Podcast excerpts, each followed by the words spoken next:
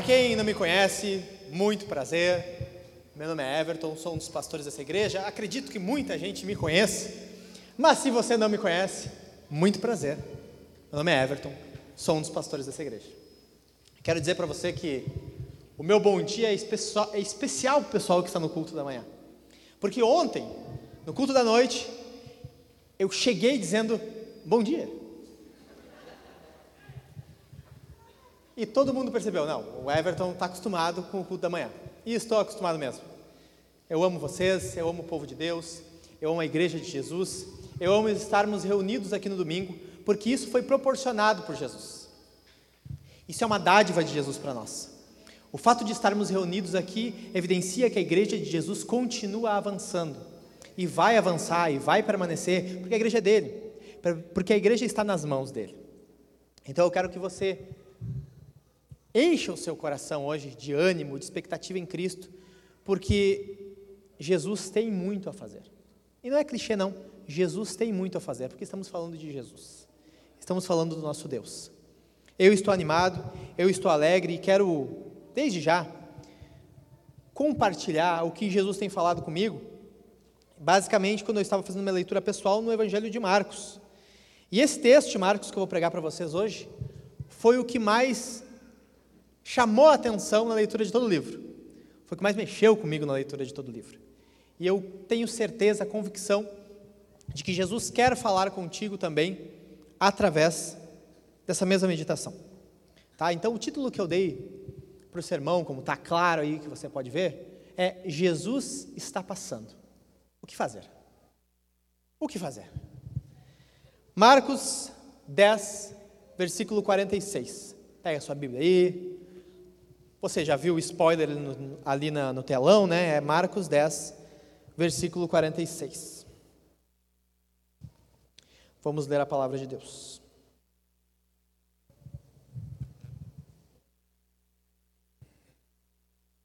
Está aí também no telão para quem quiser acompanhar. Uma benção a tecnologia. Todo mundo já achou? Já encontraram? Que bom. Então, vamos me acompanhar aí, me acompanhe na leitura com seus ouvidos. Marcos 10, versículo, 40, versículo 46. E foram para Jericó. Quando Jesus saía de Jericó, juntamente com os discípulos e numerosa multidão, Bartimeu, um cego mendigo, filho de Timeu, estava sentado à beira do caminho. E ouvindo que era Jesus, o Nazareno, começou a gritar: Jesus, filho de Davi, tenha compaixão de mim. E muitos o repreendiam para que se calasse, mas ele gritava cada vez mais: Filho de Davi, tenha compaixão de mim. Jesus parou e disse: Chamem o cego. Chamaram então o cego, dizendo-lhe: Coragem, levante-se, porque ele está chamando você. Atirando a capa para o lado, o cego levantou-se de um salto e foi até onde Jesus estava, que lhe perguntou: O que você quer que eu lhe faça? O cego respondeu: Mestre, que eu possa ver de novo. Então Jesus lhe disse: Vá, você foi salvo porque teve fé. E imediatamente passou a ver e foi seguindo Jesus, estrada fora. Basicamente, esse texto está ambientado no momento em que Jesus está se dirigindo para Jerusalém. Jesus está se dirigindo para o Calvário. A Bíblia fala que antes de passar por Jericó, Jesus passou por Samaria e não deixaram Jesus entrar em Samaria, porque Jesus mostrava na face alguém que, sem exceção, queria ir a Jerusalém, estava firme a ir a, ir a Jerusalém. E bom, Jesus não era tão bem quisto assim em Jerusalém. As pessoas já queriam matar Jesus, mas Jesus estava avançando no caminho do Calvário. E no meio desse caminho, na verdade, a última cidade antes de chegar a Jerusalém era Jericó. o último entreposto, o último local onde as pessoas paravam, reabasteciam, pegavam mantimentos e subiam. Subiam a lomba, de fato uma lomba, subiam a Jerusalém. Porque estava chegando a Páscoa também. Então, é nesse momento da história, é nesse momento do ministério de Jesus que estamos. Jesus está caminhando em direção a Jerusalém para se entregar, para ser crucificado, para sofrer. E essa, esse sofrimento e morte é a nossa redenção. Mas este é o momento em que estamos. E no meio do caminho tem um cego que ouve Jesus passando com um monte de gente e clama: Jesus, filho de Davi, tenha compaixão de mim. As pessoas tentam impedi-lo, as pessoas dizem cala, fica quieto, afastam ele, mas não, ele permanece. Jesus, filho de Davi, tem misericórdia de mim, tem compaixão de mim. Jesus chama o cego, ele expõe sua petição, Jesus cura ele e ele segue Jesus. E antes de avançarmos no que Jesus está falando, no que a palavra de Deus está nos mostrando nesse texto, eu quero fazer basicamente duas ponderações aqui que podem surgir na cabeça das pessoas. Porque daqui a pouco você é daqueles cristãos, ou não é cristão, mas está nos visitando aqui, você gosta daquelas páginas de Facebook chatas de ateus que ficam falando isso ou aquilo, aquela gente sem graça. Bom, eles usam esse texto para acusarem a Bíblia. Basicamente, eles dizem o seguinte: a Bíblia está errada. E por quê? Porque se você pegar o livro de Lucas, que é outro, outro livro da Bíblia que fala dessa passagem, ele fala que Jesus se aproximava de Jericó. E aqui, como você pega no versículo 46, Jesus estava saindo de Jericó. E daí eles dizem: a Bíblia, está vendo? A Bíblia tem mentira, a Bíblia é falsa. Provavelmente você, quando leu essa passagem em Lucas, você nem percebeu isso. Ah, Jesus, Jericó, cego. Só se focou em três coisas principais, né? Ah, você lembra que tem uma Jericó, eu lembro que tem Jesus, eu lembro que tem um cego. E se resumir melhor, eu nem lembro de Jericó, eu lembro só de Jesus e do cego. E se eu resumir tudo, eu sei que Jesus curou alguém. Né? Você nem prestou muita atenção nisso, mas eles prestam. Eles dizem: Jesus lá estava chegando e aqui Jesus estava saindo. Como assim? Mas o que, que é isso? Bom, primeiramente, como o próprio evangelista Billy Graham falou, independe, porque a Bíblia é a palavra de Deus. Se isso não fosse claro para mim, e se nunca ninguém resolvesse essa questão na minha cabeça, que num lugar Jesus estava saindo e no outro lugar Jesus estava entrando, pô, eu sei que tem Jericó, tem um cego, Jesus curou. Para mim basta. Para mim a palavra de Deus está bem resolvida. Para mim a palavra de Deus continua sendo palavra de Deus. Para mim a palavra de Deus continua sendo a voz de Deus. E nada vai mudar. Não, esse, inclusive esses ateuzinhos falsos que ficam falando, mas na hora que cai o avião eles ficam gritando: Meu Deus. Não interessa. Primeiramente, partamos desse princípio. A palavra de Deus é viva, a palavra de Deus é a palavra de Deus. Não interessa se o ateu disse que num lugar ele entrava, outro saía. Interessa uma coisa: é a palavra de Deus. Há Jericó, há um cego e Jesus curou. E essa é a palavra, a palavra que sustenta a igreja por todas as eras. Beleza. Fechou? Estamos fechados nisso? E ainda assim, sabendo que a Bíblia é a palavra de Deus, depois chegaram os arqueólogos lá e disseram: Ah, meu, tem duas Jericó. Tem uma Jericó velha e uma Jericó nova. E o Bartimeu estava no meio. Então quem estava lendo ali, não, Jesus estava saindo da Jericó velha. Mas outro, não, mas ele estava chegando na Jericó nova. Basicamente, como a restinga. Você conhece a restinga? Há uma restinga velha e há uma restinga nova. E se quem está passando ali na avenida principal, João Antônio da Silveira, o cego estava ali. Aí para quem olha, não, Jesus está saindo da restinga velha e entrando na restinga nova. Não, não, ele estava na restinga nova, ele está para a restinga velha. No final é tudo restinga. Ficou claro para você? Deu para entender? Ambientando assim na nossa linda cidade, a gente consegue entender bem. Jericó era uma restinga, tinha duas, uma antiga e uma velha. E a outra questão que vão levantar também, a outra questão que os ateus vão levantar questionando a Bíblia, é que em Mateus, que é outra, outro livro da Bíblia que fala dessa passagem, fala que tinha dois cegos. Lá você vai pegar o subtítulo A Cura dos Dois Cegos de Jericó. E aqui só tem um. Bom, Mateus Henry resolve a questão muito fácil. Se tinham dois cegos, tem um. Não é? Tem dois cegos, tem um, beleza, está resolvido. Beleza, resolvido. Se tivesse, se tivesse mais, também estava resolvido. A grande questão é que o fato do livro de Marcos nomear um cego, trazer somente a história sobre um cego e dar nome a ele, Bartimeu, mostra que quando o Evangelho de Marcos foi escrito, Bartimeu era conhecido do meio da igreja. O que nós estamos lendo aqui, muito provavelmente, é o relato da cura e conversão de alguém que permaneceu firme em Jesus. E quando o Evangelho de Marcos foi escrito, eles estavam falando: Ó, oh, eu estou falando do Bartimeu ali, aquele ali, o filho de Timeu, sabe? Aquele que faz parte do povo de Deus. Eu vou contar o testemunho da cura e conversão dele. Basicamente, esse texto está dando honra a Bartimeu. E isso torna a história muito mais interessante. Porque é sempre bom ver o povo de Deus permanecendo em Cristo. E aqui nós estamos falando de um crente que permaneceu em Jesus. Bom, falamos de Bartimeu, falamos que ele está firme em Jesus, ambientamos um pouco o evento, ambientamos um pouco o ocorrido. Mas beleza, eu vejo que ele foi curado, ele era cego e agora está vendo, ele segue Jesus. Mas no que esse texto se refere a mim? No que esse texto se dirige a mim? Bom, basicamente e obviamente, quando nós aplicamos esse texto para nós, nós devemos nos enxergar como o cego. Mas eu não sou cego.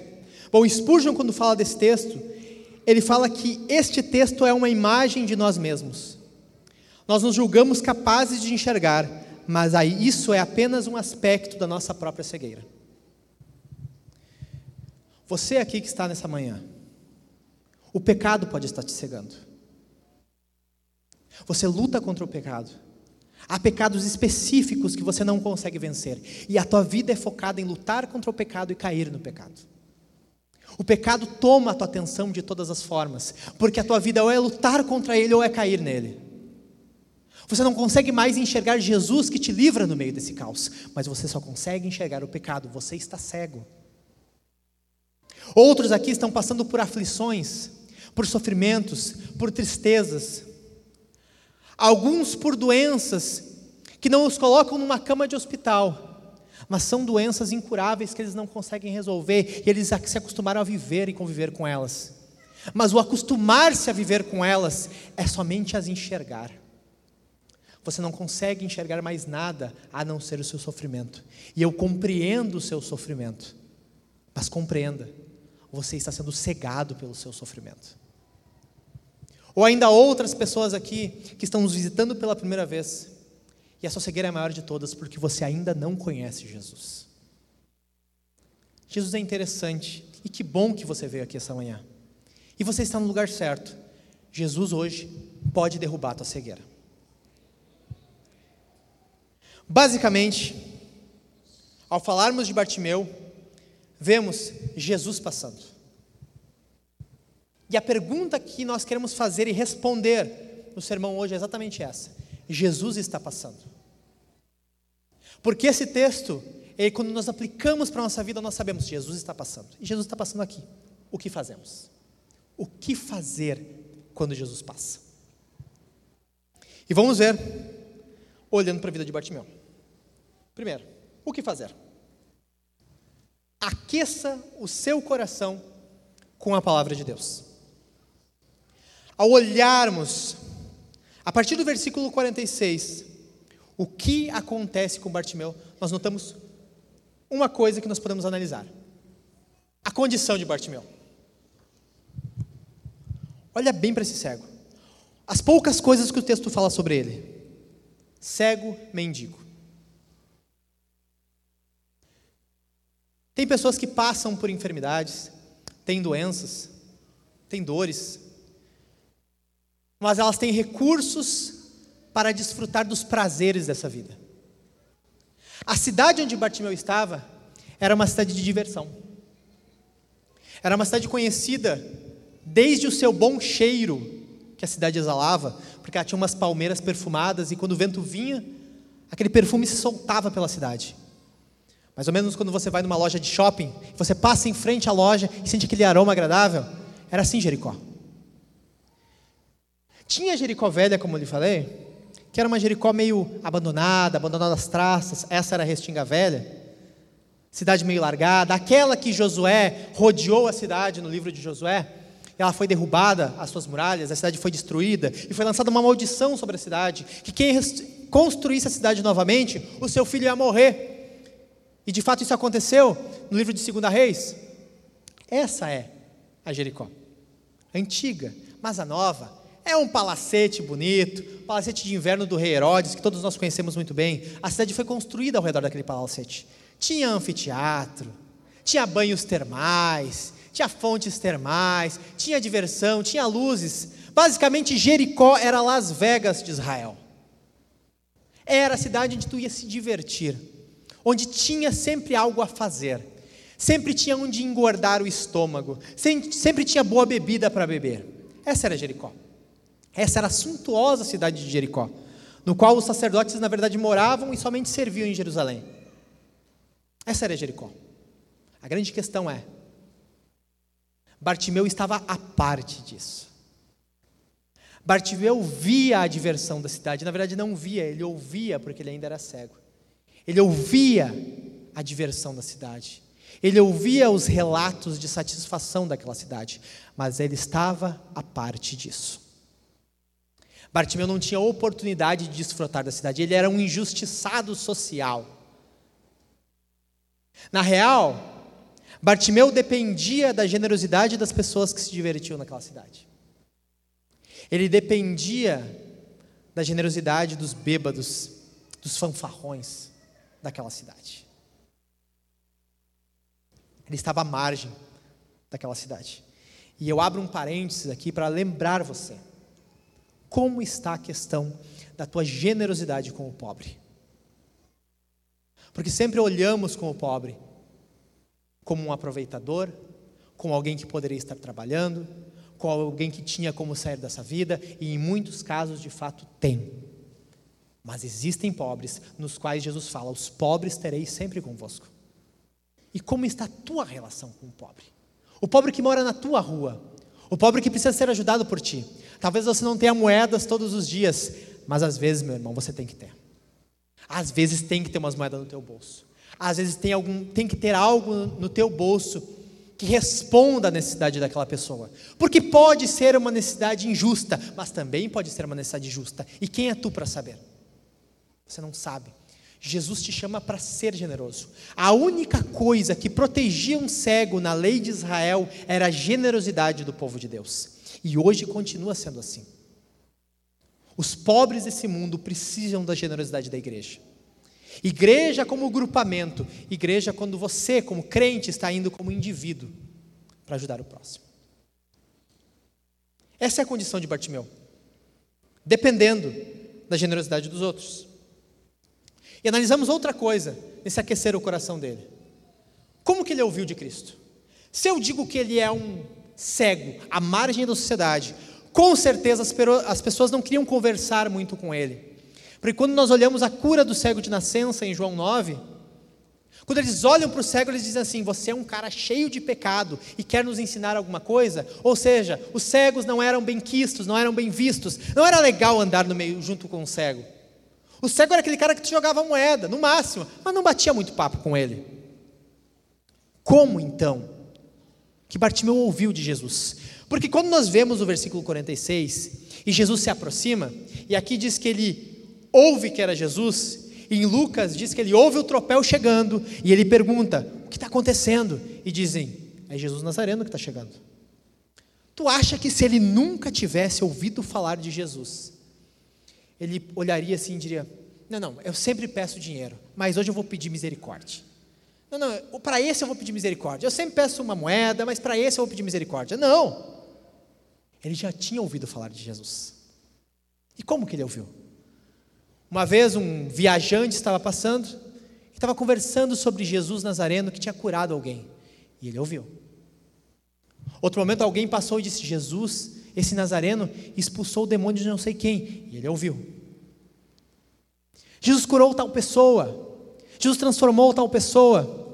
Esse profeta, esse mestre, ele é poderoso. Ele é forte em obras. E ele foi ouvindo. E aqueles pequenos fragmentos foram alimentando a fé de Bartimeu. Certa vez ele ouviu assim: esse Jesus curou um cego de nascença. E Bartimeu pensou: sério, um cego de nascença? De nascença, porque Isso nunca havia acontecido. Na verdade, não há nenhum relato no Antigo Testamento de cura de cegos, quanto mais cego de nascença. Então é verdade isso que em João 9,32, o próprio cego que foi curado por Jesus atesta: Desde que o mundo existe, jamais se ouviu alguém ter aberto os olhos a um cego de nascença. Era único no mundo. Nunca tinha ouvido isso. E o cara ouve: Jesus fez isso, esse Jesus Nazareno fez isso. Aí ele, como parte do povo de Deus, como um judeu da época, que não podia ler as escrituras numa sinagoga, mas poderia ouvir de longe pela janela, ele ouviu o seguinte: em Isaías dizia que o Messias viria dar vista aos cegos. Em Isaías se profetizava que quem seria o encarregado por dar vista aos cegos era o Messias. E daí esse homem, sozinho, somente com a ajuda do Espírito Santo, ele chegou à conclusão: ele é o Messias. Esse Jesus Nazareno é o Messias, porque quem mais daria a vista aos cegos? E por isso, quando Jesus fala, ele diz filho de Davi, porque é o título honorífico do Messias. Esse homem entendeu que Jesus era o Messias. Spurgeon fala que, ao acontecer isso na vida desse homem, ele se tornou em um discípulo secreto de Jesus. Porque ninguém sabia que aquele homem cria em Cristo. Ele era um cego, ele só ficava de canto. Mas quando ele ouvia falando bem de Jesus, ele se alegrava. Quando alguém dizia, quando alguém dizia Jesus é uma farsa, ele ficava irritado. Tudo porque a palavra de Deus, o pouco que ele tinha, foi capaz de sustentá-lo durante todo esse período de sua vida, desde o primeiro momento que ele ouviu do ministério de Jesus até Jesus chegar. Eu pergunto para você: por que Jesus não toma conta dos teus pensamentos? Eu quero que você olhe o paralelo da tua vida com a vida de Bartimeu. Bartimeu não tinha Bíblia. Bartimeu não tinha uma igreja que proclamava o tempo todo o nome de Jesus audível. Bartimeu não tinha pregações à disposição. Bartimeu não tinha todo domingo pela manhã uma pregação sobre a palavra de Cristo, sobre Jesus, o nome de Jesus sendo nomeado. E Jesus foi capaz de tomar os pensamentos daquele homem, porque ele pensava em Jesus, ele deixava que a palavra de Jesus aquecia seus pensamentos.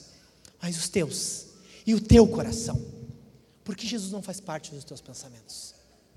Porque você não permite que a palavra de Deus crie um pouco de raiz, porque você não deixa ser uma boa terra para a palavra de Deus. Se pouco de palavra é capaz de sustentar este cego, imagine muita palavra. E você tem muita palavra. Você tem à disposição muita palavra. Uma outra coisa que percebemos aqui numa exceção é que eu disse que Jesus estava a caminho de, a caminho de Jerusalém para morrer. E os discípulos sabiam disso. No versículo 32 do capítulo 10, diz que os discípulos seguiam Jesus tomados de apreensões. Versículo 32 do capítulo 10. Estes se admiravam e o seguiam tomados de apreensões. Se tu olhasse para a cara dos discípulos de Jesus, e ainda bem que o cego não via, ele não veria ânimo, ele não veria consolo, ele não veria encorajamento, ele veria medo. A ponto de podermos concluir que havia mais encorajamento, havia mais ânimo, havia mais coragem no cego do que nos discípulos. Coitados dos discípulos.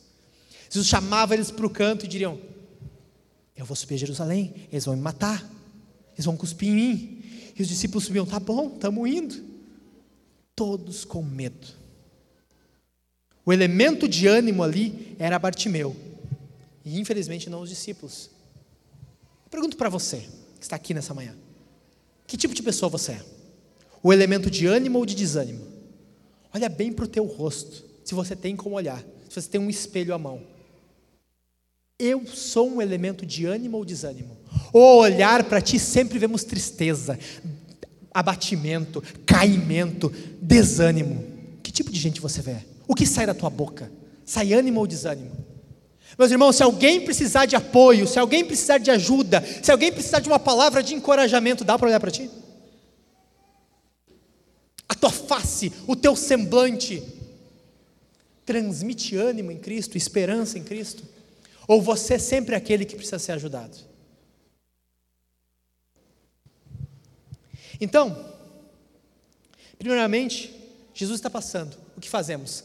Aquecemos o coração com a palavra de Deus. E depois, considere preciosa a oportunidade. Quando Jesus está passando, chegando ali, quem é? É Jesus Nazareno. O que ele conclui? Opa. Ah, não quero spoiler para o povo de Deus. Tá louco? Como que Jesus responde? Só há uma chance. Você entende isso? O que eu falei? Jesus está subindo para Jerusalém para morrer. Bartimeu não sabe disso. Não sabe que Jesus vai morrer. Mas não interessa.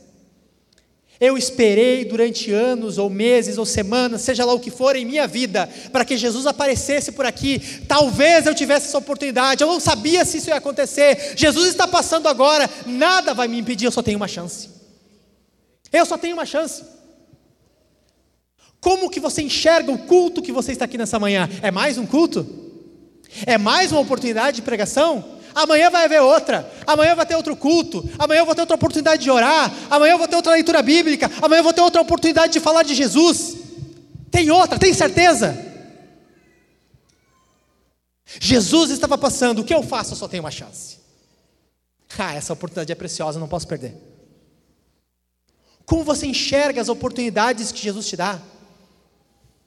E talvez a tua visão está tão minguada que você só pensa em coisas materiais, mas eu estou dizendo das oportunidades que Jesus te dá para ter comunhão com Ele próprio, para poder ter uma vida missional, para poder falar dele, para pregar para o conhecido e para o desconhecido. Por isso que quando falamos, sempre no início de um culto, chegue com ele com expectativa, cultue com expectativa, com esperança em Jesus, porque essa pode ser a tua oportunidade. E Bartimeu tratou ela como preciosa. Não é mais um culto, não é mais uma passagem de Jesus. Jesus vai posar ali, talvez saia amanhã. Não, não, não tenho outra chance. Eu não vou contar com outra chance. Meu dia é hoje. O diabo sempre fala, isso é voz de Satanás, dizendo que amanhã eu faço, amanhã eu resolvo, amanhã eu oro, amanhã eu presto atenção, amanhã eu confesso. Sempre tem um amanhã. O amanhã pode ser morte. O amanhã pode ser um AVC que nos deixa impossibilitados. O amanhã pode ser demência. Não, é hoje. Jesus nos chama para hoje.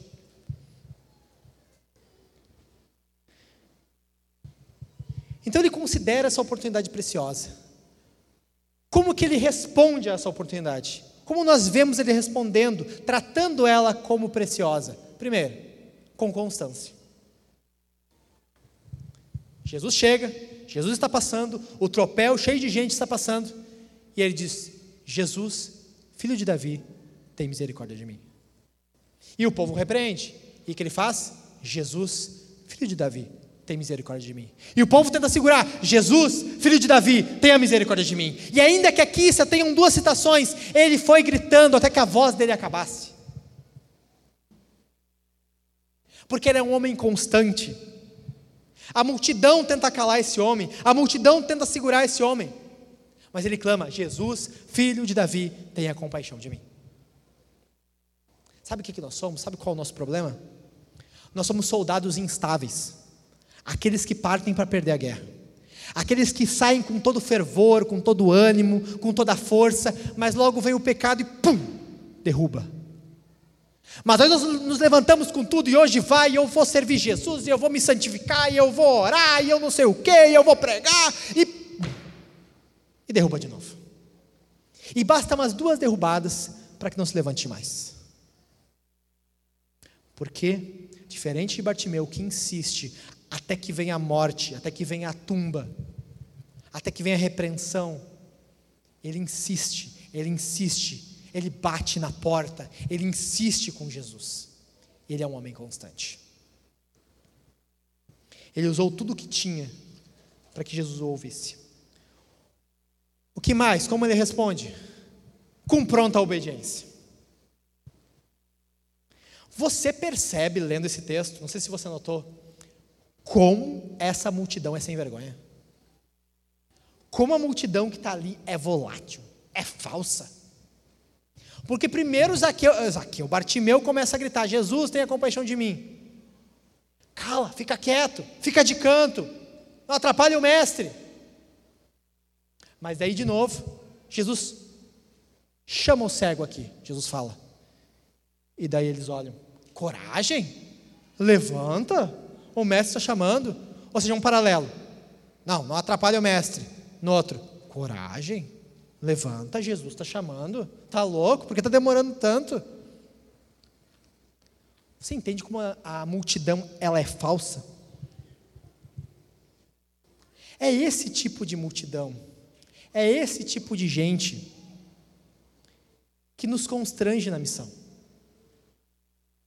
São pessoas que nós nos preocupamos tanto com os sentimentos delas, tanto com o que elas vão achar, tanto com o que elas vão pensar, tanto como elas acham interessante. E eu garanto para ti que se o evangelho virasse moda amanhã, a pregação virasse moda amanhã, elas estariam pregando mais do que nós. São pessoas que só seguem o barco da vida, e o que é interessante elas abraçam, e o que não é interessante elas largam. E nós nos preocupamos com o que eles acham de nós. O nosso foco falando francamente, com pessoas que ainda não conhecem Jesus, é ouvi-las, amá-las, pregar para elas, mas não se preocupar com a opinião que elas têm acerca da pregação. A pregação é santa. A pregação é que transforma. A pregação é o que ofende. Jesus nos chama para não atentar a uma multidão volátil, mas responder com pronta obediência. Jesus chamou: levanta, total entrega, avança. Pronta obediência. Sabe, uma coisa que dói em muita gente, mas é bom lembrar. Não tem como nós entregarmos somente um pedaço de nós a Jesus. Isso aí nós falamos em pregação, falamos em sermão, que Jesus não quer só um pedaço do teu coração, não quer só um pedaço da tua vida, Ele quer tudo. Eu queria renovar isso contigo hoje, isso é pura verdade. Eu sei que você foge, eu sei que você acha, não, não é bem assim, eu tenho meu tempo, não, é pura verdade. Ou Jesus tem tudo ou Ele não tem nada. Ou você entrega tudo que tem a Jesus e se expõe a todas as consequências possíveis, ou você não tem nada de Cristo. Eu quero que você lembre algumas coisas em relação à pronta obediência do cego. Primeiramente, o cego abandonou a única coisa que ele tinha. Ali a Bíblia diz que ele, atirando a capa, levanta-se. A capa que ele tinha era o único bem daquele cego. Era o único recurso daquele cego. Era o cobertor do cego, era a casa do cego e era o alforje do cego, onde ele pedia suas esmolas. Era tudo que ele tinha. Ele não tinha nada mais que isso. Mas quando Jesus chama ele, chamem o cego, ele não quer saber se ele vai precisar de capa, ele não quer saber se ele tem uma capa, ele só larga a capa. Porque se Jesus está chamando, eu não preciso dela. E a velha pergunta é: o que na tua vida ainda precisa ser abandonado para que Jesus tenha total domínio sobre a tua vida? E isso é você que tem que sondar. Isso é você que tem que se observar. O que no teu coração ainda é preso, ainda é porta trancada, Jesus não tem acesso.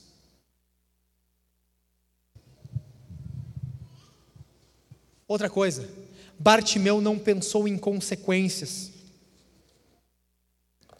Ele foi de um salto onde estava Jesus. Você leu ali? Como que um cego caminha normalmente? O cego caminha apalpando as coisas, com cuidado, para não bater, para não tropeçar, para não cair. Esse cego não levanta assim. Esse cego não está no chão e levanta aos poucos. Ele levanta de um salto. Levanta de um pulo. Porque não interessa se eu vou cair, se eu vou tropeçar, se eu vou bater com a cabeça no chão. Jesus está chamando. Ele está me chamando, eu vou.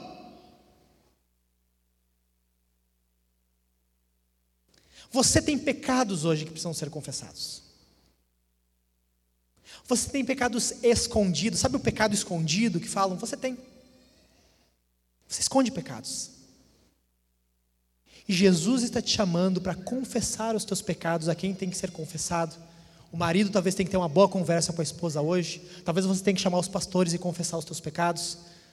Mas hoje é dia de você saltar em direção a Jesus sem pensar nas consequências. Essas consequências não é para você pensar. Talvez tenha, mas não interessa. Jesus está me chamando. Jesus está me chamando. Faz parte da tua pronta obediência nesse momento, na oportunidade que Jesus está te dando de confessar os teus pecados. Por fim, não adianta flertar com Jesus se você não se entregar para Ele. Jesus é bom, Jesus é interessante, Jesus faz milagres.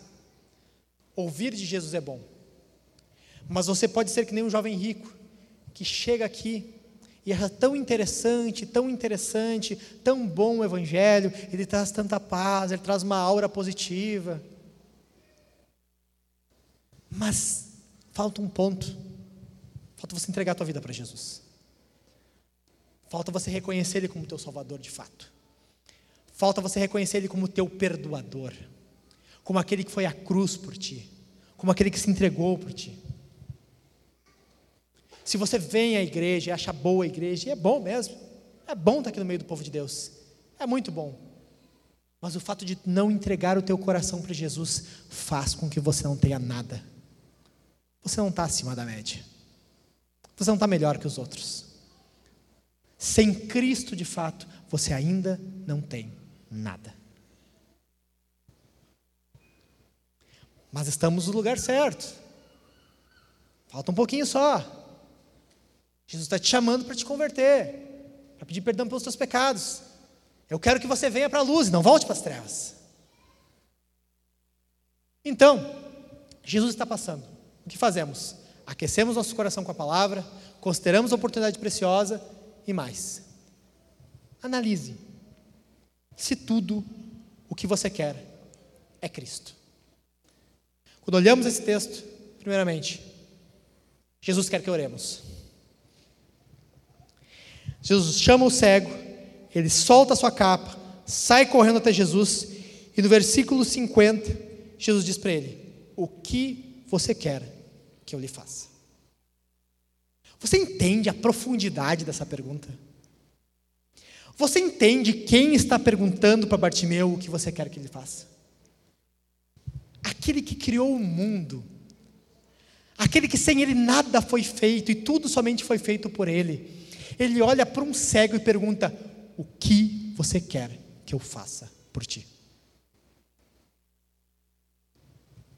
Eu garanto que ninguém mais em toda a história de vida daquele cego tinha perguntado isso para ele. O que quer que eu te faça? Mas é Jesus que está perguntando isso para ele. Tu entende tamanha disposição de Jesus por aquele homem? O Senhor Todo-Poderoso olha para um cego largado, esfarrapado no meio da calçada e diz: O que você quer que eu faça por ti?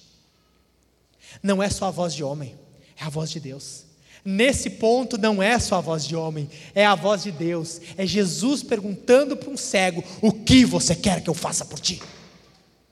Você entende isso?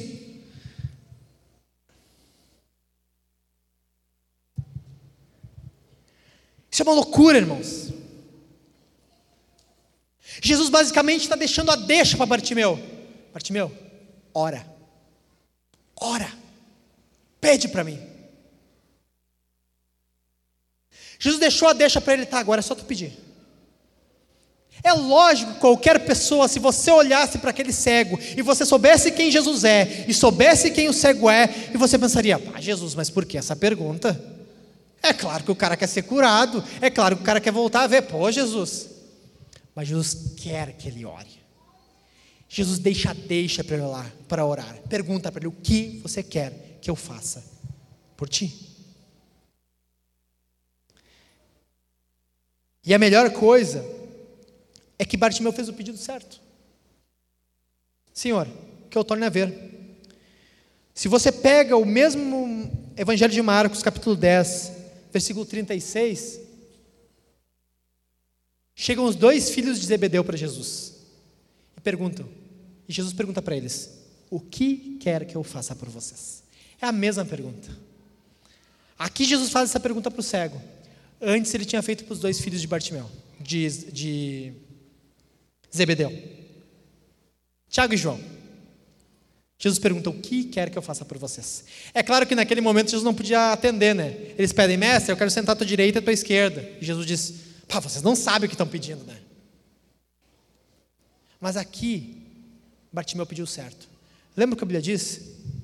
Pedis e não recebeis, porque pedis mal. Basicamente, Jesus está estendendo a mão, está passando, está perguntando: O que quer que eu faça por ti. Ao notar a disposição de Jesus em ouvir, a disposição de Jesus em atender, ao questionamento de Jesus abrindo a porta para a oração, eu pergunto: como está a tua vida de oração? Como você tem orado a Jesus? Há um progresso na tua vida de oração? É sermão após sermão falando: a oração do café da manhã, do almoço, do jantar não vale. E você disse: é verdade, é verdade. E você não fez nada. Ora em culto, é verdade, é verdade. Mas você não fez nada. Avance em oração, é verdade, é verdade. E você não fez nada. Há um progresso na tua vida com Jesus em oração? Não, eu não oro tudo o que poderia, mas eu já não oro o que orava antes. Ora no café da manhã? Oro. Tá, beleza, já entendemos que não dá. Ora no culto, pastor, culto caseiro? Oro. O que mais? Não, ora na minha devoção diária. Ora, bênção de Deus. O que mais? Que mais? Aqui fica muito claro que Jesus quer que os filhos dele orem. E o que mais? Bartimeu sabia para onde correr, para onde queria ir. Jesus fala para ele no versículo 52 após curá-lo: Vá. Você foi salvo porque teve fé. Vá. Bartimeu não entende esse vá como um vá para longe de Jesus e vá seguir a tua vida. Vá para onde você quiser. Vá e viva a tua vida livremente. Vá para longe. Agora você já recebeu o que queria. Vá. Te suma. Seja como um dos dez leprosos curados, desapareça. Não, ele entendeu o seguinte: eu estou sendo curado para seguir a Cristo. E ele segue Jesus estrada fora. Com certeza, o mais animado dos discípulos. Subia a Jerusalém com gosto, feliz pela obra de Deus. E eu penso nesse momento que se Jesus olhasse para ele quando ele pediu cura, e dissesse para Bartimeu: Bartimeu, os cegos são curados para a glória de Deus e podem também não ser curados para a glória de Deus. Ele diria: Jesus, eu vou te seguir mesmo assim. Eu vou te seguir estrada fora. Porque antes que o Senhor me oferecesse cura, e antes que eu confiasse que o Senhor queria me curar, eu já queria seguir o Senhor. Eu só orava e esperava um dia que o Senhor passasse pela estrada e me levasse. Antes de ele receber a cura da cegueira, antes dos seus olhos físicos serem abertos, a sua alma, a sua mente, o seu coração já estava sendo aberto para Jesus. A cegueira do espírito já estava sendo derrubada. Independe do que vai acontecer comigo agora, eu sempre desejei Jesus. Desde que eu ouvi falar dele, o que eu quero é ele. Se há cura, se não há, se vai haver transformação dos meus olhos ou não vai, eu quero Jesus. Eu desejo ele. Tudo o que Bartimeu queria era Cristo. E você? Tudo que você quer é Cristo? Tudo que você deseja é Jesus? Você é aquele que de fato diz: Para onde iremos, Senhor? Só tu tens as palavras de vida eterna? Eu quero que você analise bem você. E você que se considera povo de Deus, Você está firme em Cristo? Tudo o que você quer de fato é Jesus? Ou o fato de vir à igreja, de servir, de ser até um membro, confundiu a tua cabeça? Na verdade, tudo isso é legal. Mas Jesus ainda não tomou conta da tua vida. Jesus ainda não transformou teu coração. Martin Lloyd Jones fala que há algumas pessoas que, por estarem tanto no meio da igreja e por conviverem tanto no meio dos crentes, e alguns por serem até membros, acabam se confundindo. Eles acham que aquilo é ser cristão, aquilo é ser perdoado, aquilo é ser transformado por Jesus. Só que eles chegam diante do Senhor e dizem: Eu fiz tanta coisa, e o Senhor diz: Nunca vos conheci. E ele fala: Essas pessoas enganaram e mentiram para si mesmas, e preferiram acreditar numa mentira, que mesmo não tendo seu coração transformado, mesmo não desejando Jesus, e mesmo não tendo, dando chance para isso acontecer, elas preferiram achar que isso é cristianismo.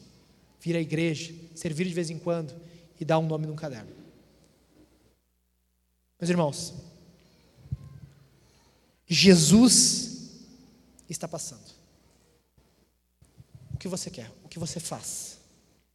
E mais, Jesus pergunta para você: o que quer que eu faça por ti? Eu olho esse texto e concluo dizendo o seguinte: a resposta de Jesus pode ser imediata. Sabe quando eu falei no início? Os sofrimentos nos corroem, os pecados nos destroem. Os pecados tomam a nossa atenção. Eu ainda não conheço Jesus. Sabe tudo isso? Tudo isso. Esse texto mostra que Jesus pode transformar no instalar de dedos. Nós cremos que Jesus santifica progressivamente. Nós cremos que Jesus dá vitória progressivamente. Nós cremos que alguns se livram do pecado progressivamente. Mas nós não esqueçamos que Jesus pode mudar na hora. Jesus pode transformar na hora. Jesus pode curar na hora. Jesus pode libertar do pecado na hora. É possível ser um cego curado e descer ao inferno, mas é possível ter uma doença, uma enfermidade e subir a Cristo. A resposta de Jesus pode ser imediata. O Senhor pode responder prontamente, Ele está perguntando: O que quer que eu te faça? Está perguntando a você essa manhã. Amém? Jesus está passando. Então o que você faz? Aquece teu coração com a palavra. Considera essa oportunidade de Cristo preciosa e analisa. Tudo que eu quero é Cristo? Agora Jesus faz a pergunta: O que você quer que eu faça por ti? É o mesmo Deus. Você não muda em nada em relação a Bartimeu. Você não é nada diferente do que ele. Talvez você enxergue com os olhos deste mundo. Mas fora isso, você não é nada diferente de Bartimeu. E Jesus não é nada diferente daquele. Pelo contrário, é ainda mais glorificado. Porque o seu corpo glorificado, todo-poderoso, reinando eternamente, olhando para o seu povo. Glória ao nome do Senhor. Amém. Meus irmãos, fiquem de pé.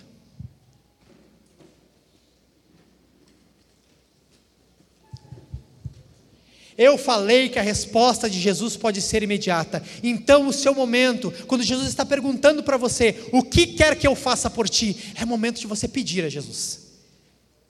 Tem momentos que é momentos de você dar graças, tem momentos que é momentos de você agradecer, de você louvar a Jesus, mas hoje, neste momento, é a sua oportunidade passando e Jesus está perguntando para você: o que quer que eu faça por ti?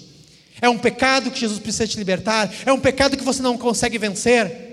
É um sofrimento que você não está conseguindo lidar e não consegue enxergar mais nada. É Jesus que você quer porque você se deu conta, eu não o conheço. Jesus está perguntando para você: o que quer que eu faça por ti? Nós vamos orar agora, Jesus. Antes de chamarmos para os sacramentos, antes de falarmos a oferta, nós vamos orar a Jesus, pedir a Jesus, petição ao Senhor. Tem esse momento e esse momento é hoje povo de Deus, você é chamado a pedir a Jesus. Peça, Senhor, sem constrangimento, sem vergonha. Bartimeu gritou em voz alta ao Senhor, não era a multidão que ia fazer ele fechar a sua voz, fechar a sua boca. Clame a Jesus. Faça com que Jesus ouça a tua voz e peça a Ele. Amém? Vamos orar a Jesus? Curva a sua cabeça. Feche seus olhos e abra a sua boca, pedindo ao Senhor Todo-Poderoso em voz alta. Peça ao Senhor. Abra a sua boca. Peça a Jesus. Jesus está passando por você, está perguntando: peça a Jesus. Peça a Jesus. Peça a Jesus. Abra sua boca. Peça a Jesus. Peça a Jesus. Peça ao Senhor. Grite, meu irmão. Abra a tua boca. Se a tua necessidade é grande, há necessidade de grande clamor. Te pedimos, Senhor, nos enche com teu Espírito, Pai. Nos capacita no poder do teu Espírito Santo, Senhor. Nós Senhor. seguir, Pai. É momento de pedir a Peço, Jesus. Pai, nossos pecados. Peça por você. Peça Senhor. Pai, Peça perdão Senhor. Peça transformação. Oh. Peça a Jesus que transforme. Transforme o teu coração. Te livre de pecados que você não consegue resolver. Não dá mais. Peça a Jesus. Há sofrimentos, há dilemas que você não tem como resolver. Peça a Jesus. Ele cura corações. Ele cura corpo. Há doenças em você. Você não consegue resolver. Peça a Jesus. Peça a Jesus. Peça vida Jesus. Peça o Espírito de Deus. Peça para que Jesus te faça sensível a Ele. Peça para que Jesus se torne relevante na tua vida. Para que a voz dele tenha valor para você. Peça Jesus. Senhor, pedimos a Ti, Senhor. Sabemos que em Ti nós encontramos refúgio. Nós em- sabemos que em Ti o Senhor está perguntando para nós: o que quer que façamos por Ti? O que quer que eu faça por Ti? Ah, Senhor, cura doenças, Senhor.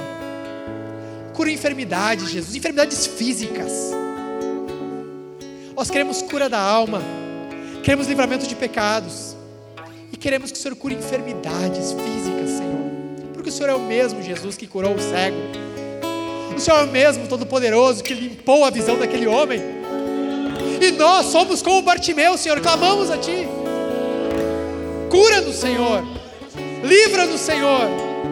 Perdoa os nossos pecados, Senhor, e nos faça vencê-los e pisar sobre eles no poder do Teu Espírito.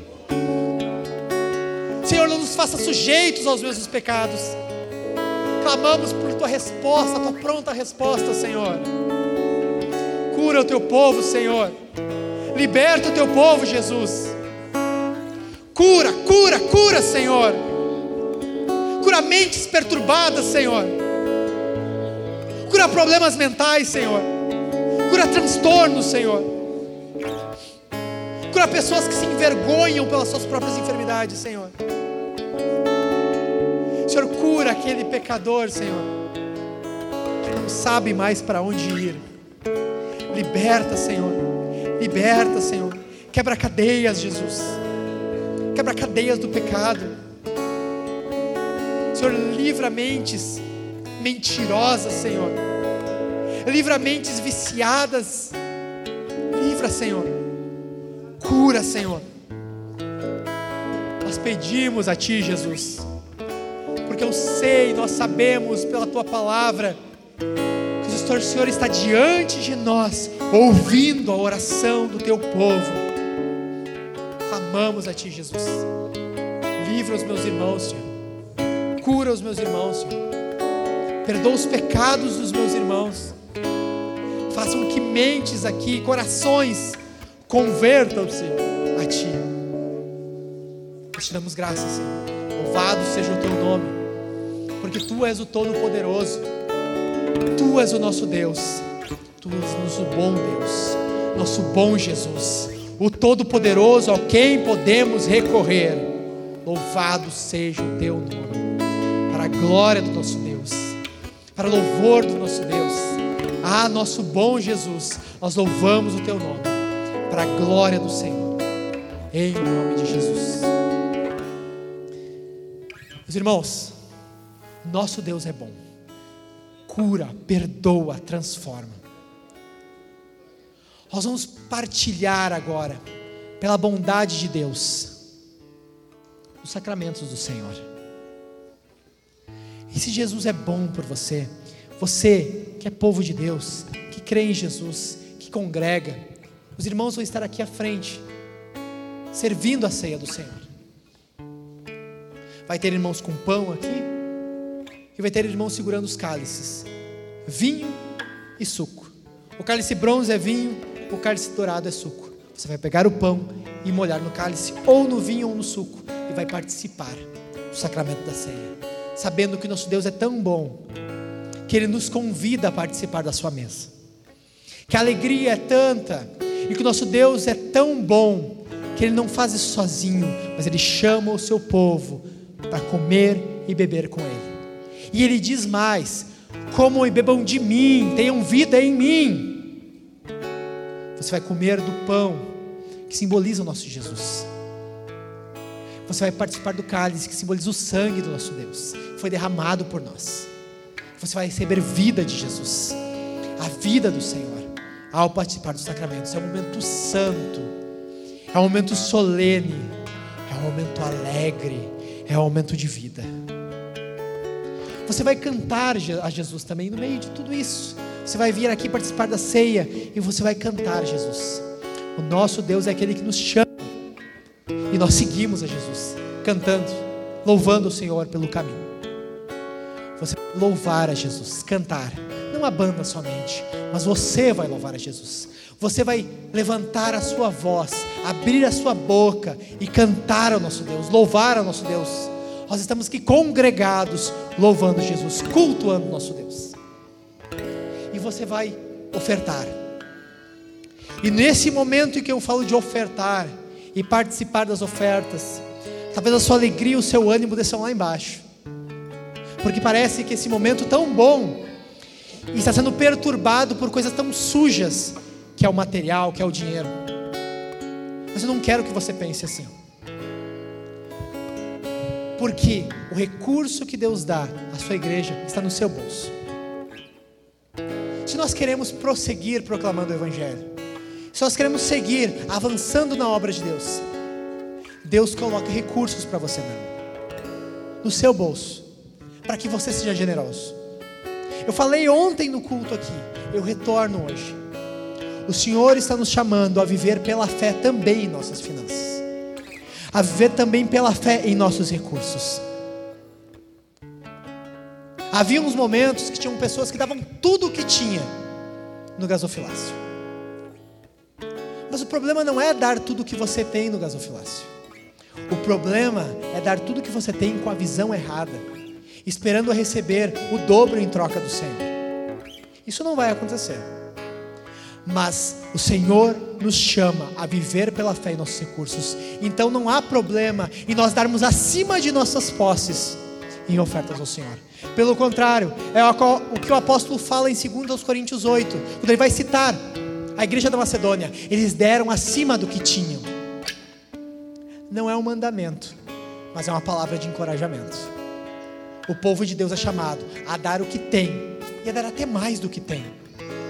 Se nós entendemos que a obra de Deus é a única solução que este mundo tem. Se nós entendemos que a igreja de Jesus é a única solução que esse mundo tem. Podemos ter políticos, podemos ter mais segurança pública, podemos ter leis melhores que aplicam melhor a justiça, isso tudo é bom. Mas o que cura esse mundo destruído é a igreja de Jesus. O que cura esse mundo estragado pervertido pelo pecado. É a missão purificadora da igreja de Deus, que proclama o caráter de Jesus, proclama a obra de Jesus e leva pessoas a serem transformadas e libertadas de seus pecados. E isso só acontece quando uma igreja é generosa. E quando eu falo igreja, eu falo povo de Deus. E quando eu falo povo de Deus, eu falo de você. de ti. É para ti essa palavra. Não é para o irmão do lado. Não espere que você diga: Não, meu dinheiro hoje está contado. Mas o rapaz ali da esquerda, a senhora ali da direita, ela vai ofertar o que eu não posso ofertar. Não enxergue assim, porque Jesus está te chamando hoje. Jesus está passando aqui hoje também, está esperando de ti. Porque não há divisão aqui se a oferta é material e a bênção é espiritual. Não, pelo contrário, elas estão todas interligadas. A obra de Deus avança pela tua generosidade. E eu te digo mais: se você for generoso em ofertas, Deus vai te dar recurso? Talvez sim. Talvez sim. Porque a Bíblia diz que Deus dá pão ao que semeia. E o Senhor Deus diz também que multiplica os frutos da justiça de outros e aumenta a sementeira. Basicamente, Jesus pode sim te prosperar para você ser ainda mais generoso. Não, não espere recursos só para o teu estômago. Pode vir também, mas vai vir para que você seja ainda mais generoso. Deus dá semente àquele que semeia. Jesus está te chamando para isso hoje. Temos muitas necessidades, temos muitas, tem que pagar 15 mil em contas. Você que vem aqui já ouviu isso semana após semana e é real, porque essas contas se acumulam. Nós não queremos fechar as portas e passar essa vergonha no meio da cidade. Que igrejas ruins continuam abertas, igrejas que seguem Jesus fecham. Nós não queremos que isso aconteça. Nós queremos que o nome de Jesus continue avançando. Temos necessidades, mas quero que a tua motivação inicial, antes da necessidade, seja eu quero ver a obra de Deus avançar. Eu quero que a igreja de Deus tenha muito para investir muito e muitas pessoas sejam alcançadas. É essa a verdade. E você tem a honra de ser participante nisso. O Senhor está dando semente para você. O Senhor está dando semente no seu bolso. O Senhor está te dando recurso, está mostrando de onde tirar o recurso nesse momento. Você é chamado para ser generoso diante de Deus. Eu não estou vendo a tua oferta, mas Jesus está vendo. Ele está do lado do gasofilácio que nem estava diante da viúva pobre, olhando as ofertas que o povo de Deus está dando. E sim, Ele também julga o tamanho da oferta, porque ela é proporcional à renda. Aquela mulher deu tudo o que tinha. Se você der uma moedinha ali, Jesus não vai ficar feliz, porque você não é a viúva pobre. Então seja generoso aqui. Vai ter lá atrás o Leandro com a máquina de cartão vai ter o Pix lá atrás. Você pode dar oferta no Pix, você pode dar oferta na máquina de cartão, no crédito, no débito. O dinheiro é teu, a fatura é tua, a fatura do cartão é tua. Então o dinheiro é teu. Não tem discussão se é débito ou crédito. A fatura vai vir no final do mês, paga ela lá depois. Tem gente que se organiza assim. Você pode dar lá também no gasofilácio, da oferta. O importante é, não importa o meio, o chamado é para todo mundo. O chamado é para todo o povo de Deus. Não há uma exceção aqui nessa manhã. Amém? Vamos orar pelos irmãos que vão trazer a sua oferta, vão entregar a sua oferta no gasofilácio, vão dar as suas ofertas no cartão e vão desejosos, com alegria, como diz a palavra de Deus. Deus se, ali, se alegra com aquele que dá com alegria. Deus ama aquele que dá com alegria. Você que vai dar a oferta com alegria, nós vamos orar por ti, para que Jesus multiplique essa alegria e multiplique a tua semente. Vamos orar? Curva a sua cabeça. Senhor Deus abençoa os meus irmãos aqui, Senhor. Todos que participarão dos sacramentos, que comerão e beberão do Senhor. Mas, Senhor, especialmente aqueles que vão ofertar. Aqueles, Senhor, que talvez vão dar de fato tudo o que tem neste momento. Porque eles querem ver a obra de Deus avançando. Porque entendem, Senhor, que assim como eles foram alcançados, outras pessoas poderão ser alcançadas através de suas ofertas. Abençoa esse meu irmão, Senhor dá, multiplica a alegria dele, Senhor, ao ofertar. Nós sabemos que é disso que o Senhor ama. Pessoas que ofertam com generosidade e com alegria. Abençoa o meu irmão que vai entregar sua oferta, Senhor. Multiplica de fato a sementeira dele.